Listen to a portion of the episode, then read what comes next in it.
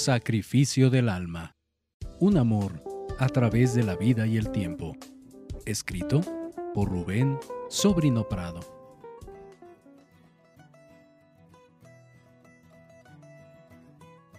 Capítulo 5. El dentista. Alberto había saludado a Alejandro en la mañana muy temprano, pero lo había notado con un muy mal semblante. Horas después, ya no estaba en la universidad. Un amigo de ambos le dijo que se había sentido mal y se había retirado. Al terminar sus clases, Alberto fue a visitarlo a su casa de huéspedes. Alejandro recibió a su amigo con un libro en la mano y fueron a sentarse. ¿Qué tenés, Ale? ¿Por qué? ¿O salís de la escuela?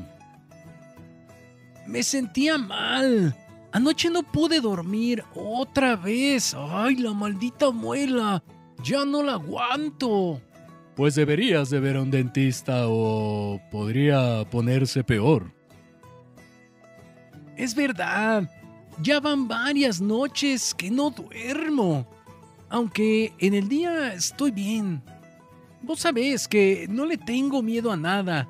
Me agarraría golpes con cualquiera. En cambio, hoy veo una jeringa y siento escalofríos y ganas de desmayarme. Aún así, estoy dispuesto a ver a algún dentista, pero no conozco a alguno. Yo tampoco. No he visitado a ninguno desde que estoy aquí. Si conoces a uno, no. ¿A quién? Al que conocéis cuando estuviste eh, preso en la cárcel. No podés decirlo de otra manera. ¿Qué pensarían si nos oyeran? Nadie nos escucha.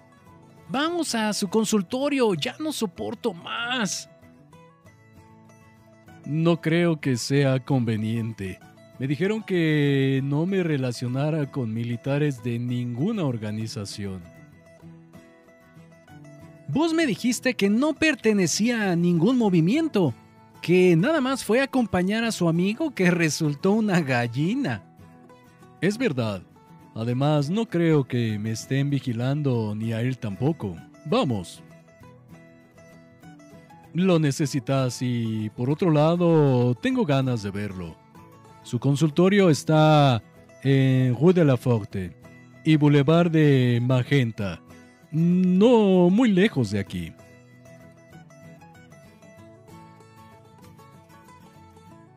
Los dos muchachos se dirigieron a buscar el consultorio sin saber el número, que no hizo falta, pues encontraron su nombre junto a otros médicos en el directorio de un edificio en la esquina de las calles mencionadas explicó que se dirigía a comprar un equipo dental, pero que iría otro día, y volvió a abrir la puerta para pasar al consultorio.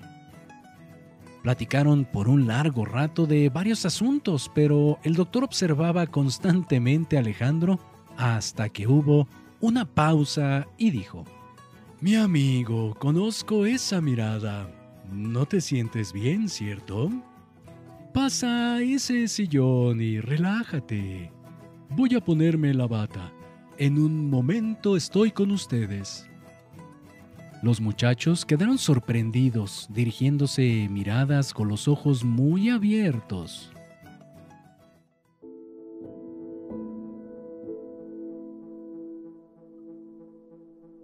El astuto y experto doctor tardó un poco lavándose las manos por lo que comenzaron a platicar entre ellos en francés.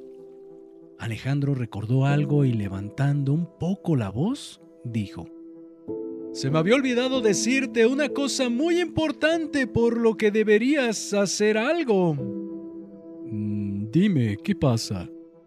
preguntó Alberto muy extrañado. El puerco de Marcel Bachelot sigue buscando y molestando a Joan ella lo ha rechazado muy decentemente, pero el asqueroso no se rinde y no para de fastidiarla. Es un perro sarnoso. Deberías romperle la cara y si tú no lo haces, mm, yo lo haré. René regresó para revisar a Alejandro y le hizo las preguntas pertinentes relacionadas con su dolor.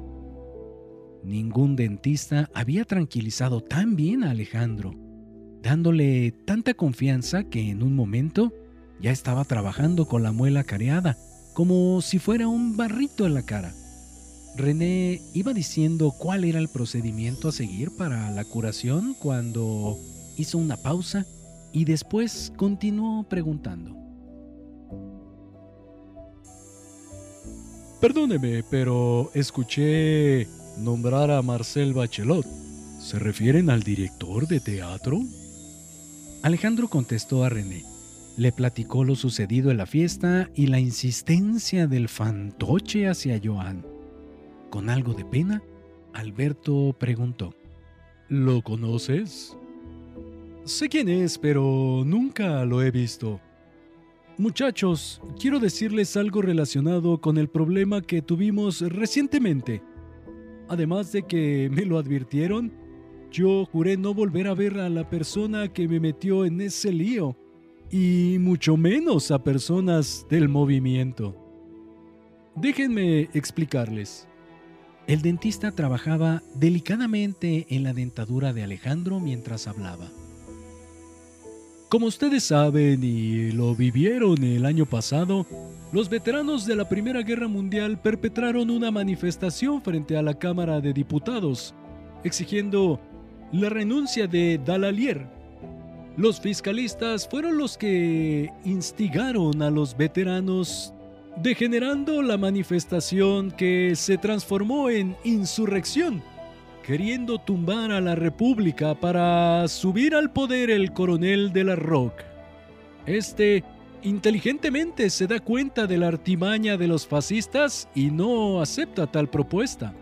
Después vienen enfrentamientos, incluso una tentativa de linchamiento en contra de León Blum, que provocan que el gobierno decrete la desaparición de las ligas de veteranos. Después, Les Camelots du Roy, un grupo de fascistas, se separa del filósofo Charles Maurras y forman la organización secreta de Acción Revolucionaria Nacional, encabezada por Eugene Deloncle.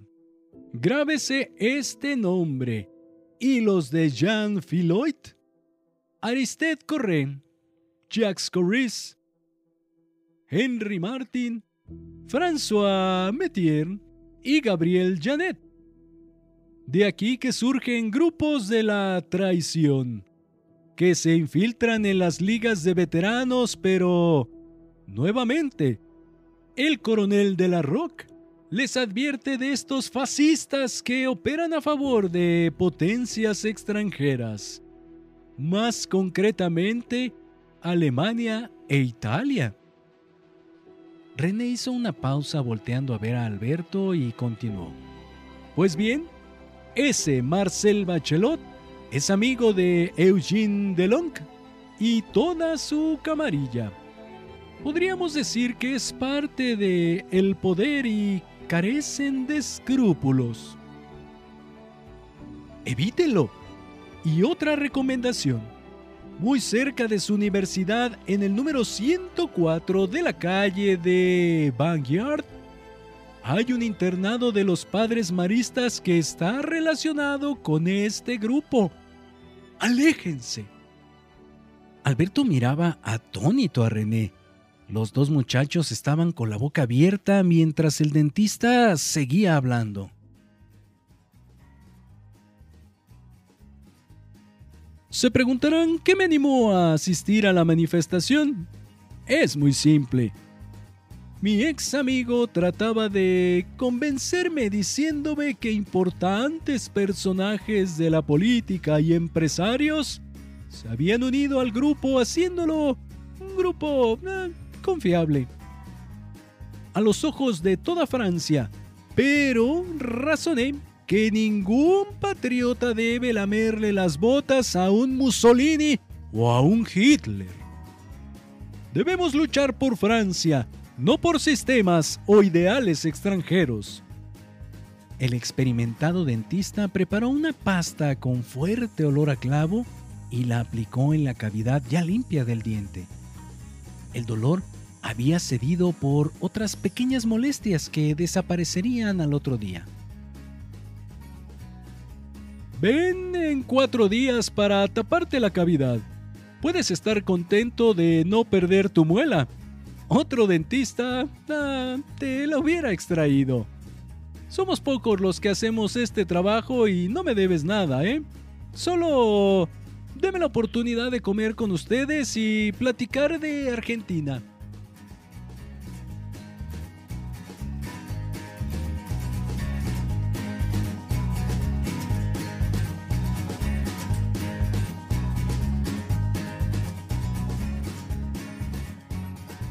No te pierdas el próximo episodio de Sacrificio del Alma. Un amor a través de la vida y el tiempo. Escrito por Rubén Sobrino Prado. Esta obra está registrada y protegida por derechos de autor número 03 212 1025 1335 0700 01. Si deseas adquirir el libro de manera física, puedes hacerlo en las librerías El Sótano o bien en la librería Pessoa de Querétaro. Asimismo, al correo liberdist.yahoo.com.mx. O bien, contacta directamente al autor vía Facebook, Rubén Sobrino Prado.